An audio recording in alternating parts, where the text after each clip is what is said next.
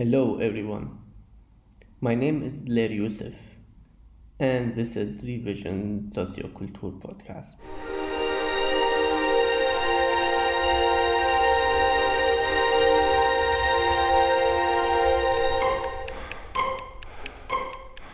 One day, a friend of mine sent me a link and told me to apply for this job. It looks like it fits you. I took a look and I said, okay, this looks interesting. Let's apply. I did.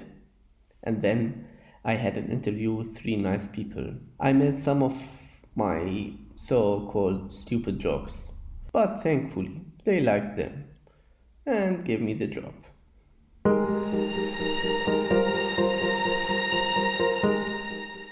This job is, and I'm reading from their website.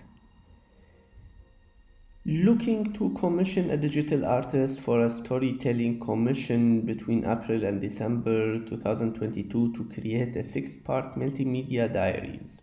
This commission is open to artists globally. You must be bilingual, German English. So, I have to do what they call multimedia diaries on the topic of socioculture in Germany by working with two other artists an electronic musician Benjamin Berry, and a comic artist, Azam Mazoumzadeh. And I have the freedom to select the multimedia form I want to profile 14 different projects.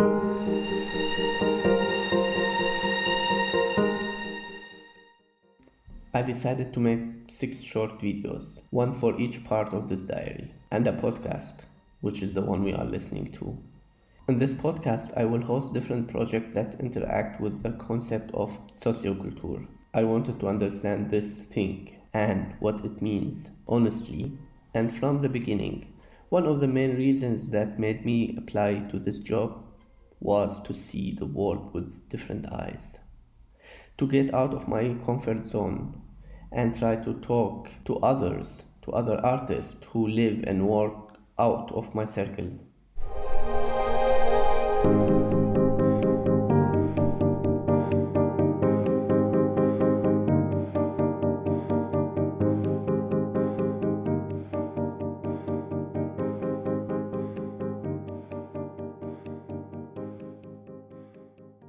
Who are you and how do you like to introduce yourself? Um, my name is Hannah Kah. I'm a musician from Germany, and I also um, took over the co- coordination for the project Music RLP Women. Okay, can you tell me a bit about this project? How did it start? The idea behind? Who's working on it? How many people are you? a few years ago, um, like a, a big um, network of women in the music business formed uh, all around Germany, which is called Music Women Germany, and um, they like formed smaller networks um, for the provinces in Germany. So um, we with uh, Rhineland Palatinate were like uh, I don't know the probably not the first ones and probably not the last ones to to form such a um, network but it was very important that we do it for our province because we have like a lot of countryside over here and um, it was very important to us to represent women uh, in music on the countryside of germany so um, that's how the idea started that we have to to form a network in rhineland palatinate and um, yeah that's what we basically do so we are a team of I think 15 women and actively um, working on the project. We are three, four, five, depending on uh, how much time we have, because we all have like um, jobs at the side. I'm a musician, for example. Um, Leah is a uh, is working at the university. Um, Caro uh, is working for Pop RLP. Um, so yes, what we what we do is um, we're trying to to do something and to represent women all over Rhineland-Palatinate and all over Germany.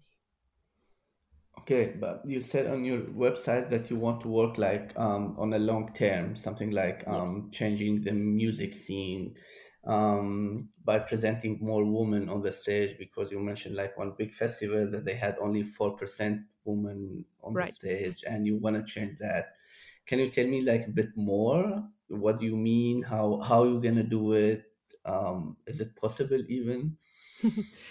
it's a high goal to um, to to change. It's like a little bit like changing the world because um, women still are a marginal, marginalized group in in society, and um, it's the same basically in the music business. So um, what our, our, our goal would be to have a 50-50 percent, um, yeah, uh, I don't know how to say distribution, but um, we don't have that in reality yet. So um, our goal absolutely is to bring women into festivals, to connect women with each other, to um, make sure that girls also have the courage to go into music, to to be um, brave enough to uh, become musicians, and um, yeah, of course, also to uh, well, I don't want to say um, uh, like kill the patriarchy, but uh, it's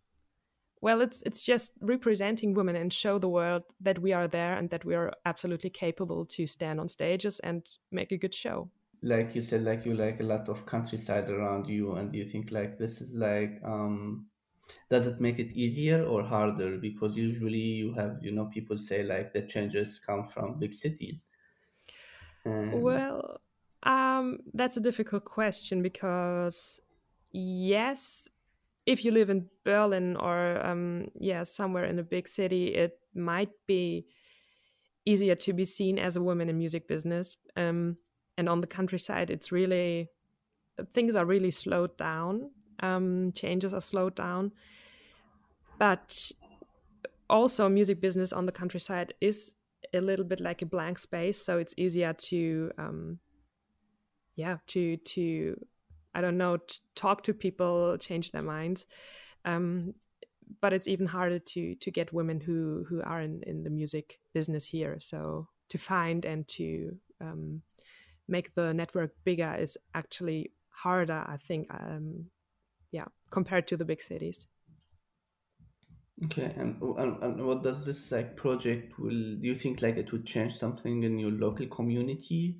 You are based in rhineland pfalz no yeah yeah.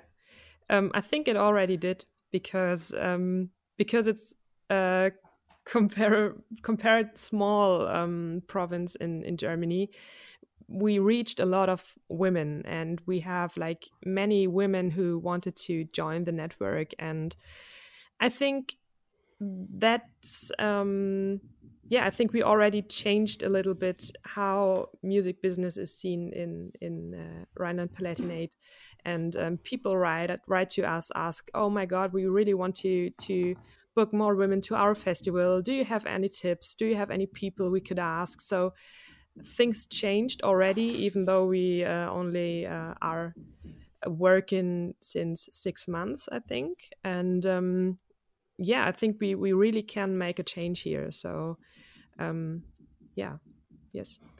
And it's like you like connecting people all over Germany, right? Not only in your like um like uh, how to say state or like yeah. your local yeah, there's always the interaction with uh, the big network, Music Women Germany. Um, we always are uh, talking to them and um, also connect with the other provinces like NRW, NRW, um, or the other provinces like, I don't know, Berlin um, and Hamburg.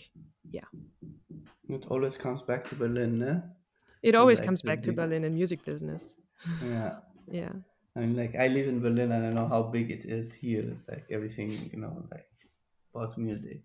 Yeah. Okay, I'd like to ask you now, like some I don't know, a couple of general questions about like yes. socioculture. Um, so like I'm doing this to for me myself to understand what is socioculture. So I'm trying to ask people what is socio. How do you define it? You know. So how do you define socioculture? What does it mean for you? Um, I think socioculture uh, a culture is um, how how cultural events and how how music connects people and generations. is that is that a good definition? is that something you, you wanted to hear? yeah, yeah, it's fair enough. Um, um, and but, but you focus on music all the time. You want to like do the change through music. Mm, I'm like I'm like asking myself how's that possible? yeah. Well, I believe, and um, this is also like a credo of my band. Um, we believe that music always has always built bridges in the in the history because music is an is part of every culture is part of every um, i don't know a society so i think um, that music is like a like a the core of culture and that's how um, that's why people always react emotionally to music and that's how how it works so um, I think that's why it's so important to have music as uh, as a cultural um, part, and why it's also always, um, yeah, also writing history in a political way. So if you if you take Bob Dylan or um, all these protests song singer songwriters, um, I think they formed society, and that's how they also had influence to to politics and also influences to social culture culture. Okay, that's beautiful to hear. But, but again, I'm like asking myself, um, is that possible? Because um, we live somehow in um, how to say capitalist uh, societies, and everything is like related to to how you present yourself, how you um, sell your product, basically. Um, and what you're saying is mostly is beautiful, is uh, idealistic, but you also have to somehow, I guess, I don't know, like correct me. You have to be pragmatic too, no? You have Absolutely. to, I don't know, uh, apply for funds like this one. You have to, I don't Yes. know, um, fit in some categories that you maybe you don't like. How do you deal with that? Yeah, absolutely. But I think that's why we do the work we do because, um, for example, if we want to make a change in the in the world and um, in capitalism and in the way the music industry developed in the last years, um, as you say, you have to be pragmatic. Like you have to think about how does the first 10 seconds of my song sound so that um, people on spotify will won't won't click it away um, you have to think about things like that but i think with the work we do for example with music RLP women um, we are trying to do these exact exact changes to by, um, yeah giving or open up spaces for for groups for marginalized groups or also for um, more diversity. And um, I think that's that's the only possibility to to do it to to like mix um pragma yeah mix being pragmatic and um doing the the idealistic things and stand up for who we are and uh, what we what we want to do and what we want to reach And that's why you applied for this fund, right? This fund socioculture, probably. yeah we needed it to to form music RLP women so yes And, and, and how, how how does this fund help you? we needed a fin- financial backup to um, do all the uh, yeah all the things we we wanted to do. We have like um, meet meetups, we have concerts planned with women, and um, to do all these these things, you have to pay the people you book for that. So we basically needed a financial background, and um, Fonds uh, Socio Cultura gave that to us. And and what do you want to do in the like near future? Because we talked about like your dreams and what you want to reach like in the far future, but like in the near future, in the next year, what you want to do Yeah. or in this So year?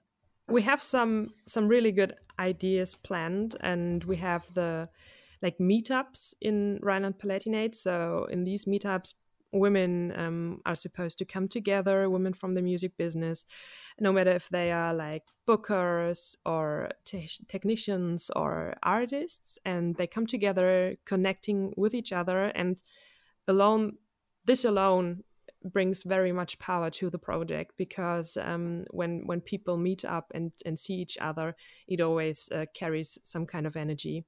Um, that's the one thing. We also cooperate with some festivals to um, to like bring women as support acts on stages. Um, we also want to in the that's not the very near future, but maybe in the next year, we want to um, cooperate with people who do awareness teams on festivals um, to make clear that uh, that um, these things are very much needed on big festivals. So we have some we have some ideas, and I think um, that's uh, yeah basically the work we will do in the next years. Okay, that's like very nice. Um, can you tell me a bit about yourself, like the music you do, about um, why do you do this kind of music? Um, I was just listening to some of your tracks, which is like super beautiful, powerful, full of emotions. Yeah, of course.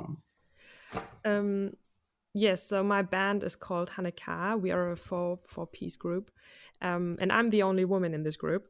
So um, I even my band is not is not like 50 50 percent uh, female, um, but yeah. So I'm in the in the business for maybe six seven years now, and I made a lot of good and not so good um, experiences and. Uh, yeah, that's that's basically why I wanted to to form something with my uh, friends from Pop RLP, um, to form something to uh, yeah help women um, in the music business, and I do um, folk music with my band. Uh, we sometimes also call it outlaw music because in Germany it's very hard to categorize what we do because it's a mixture of pop and folk music and Americana.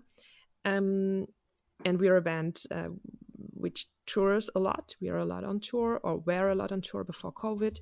Um, also played a lot in internationally. We were in Canada and in Australia, and it was always very important for me to um, combine traveling with making music. So being on tour abroad always means for me uh, making new friends and seeing the world. So um, yeah, that's also how, why and how our lyrics and songs get so emotional because we uh, always uh, make very much very great experiences abroad and take them into our songs. Okay, and I'm personally interested in music and languages. Okay. And I'm like, you sing in English. Yes. Um, although you like a German German band um, and a German musicians and based in Germany. And um, I wanted to ask, I know why not, but also why. hmm you, you don't see that it's not very common, eh? like Yeah, it's not. musician. With my Yeah, experience in Germany, I didn't see it that often. So. yeah, I know. um, it's a question I've been asked like a million times. Um, but I always had to say that the language of my heart is English, absolutely. So it has always been this way, and it always be this way. So if I try to to write so on the practical side, if I try to write a German song, it's always a Schlager song. Always, it never it never works out. Uh, also, if I sing it, because my voice, if it's if I sing in German, it's always very Schlageresque. Um, but um, also, I think in the development of my band, um, the the English language combined with our German roots and the history which is behind being a German person um, has a very interesting mix- mixture. So we, for example, we wrote a song about um, a Holocaust survivor, and um, I tried to put in all the experience, uh, all the experiences I made in Germany with this topic and also abroad with this topic. And this um, gave a really uncommon mixture because all the people, uh, for example, in Australia said, "Oh my God, I never saw this um, this whole Holocaust thing in this way." And the song it it said so much about how um, young German people feel about it. So I think it's really interesting what happens um, because we sing and write in in, in English. Yeah, that's uh, interesting. Yeah. Um, and not very common. Um, definitely not very common. Um, that's cool. And personally, do you have like other other plans, other I don't know, work that you're gonna do beside the music RLP woman? Yeah my my main focus always has been the band and always will be the band so um, Mm-hmm. that's uh, my plan for the future to um, work and be on tour with Hannah Kah and um, have music RLP women as my side project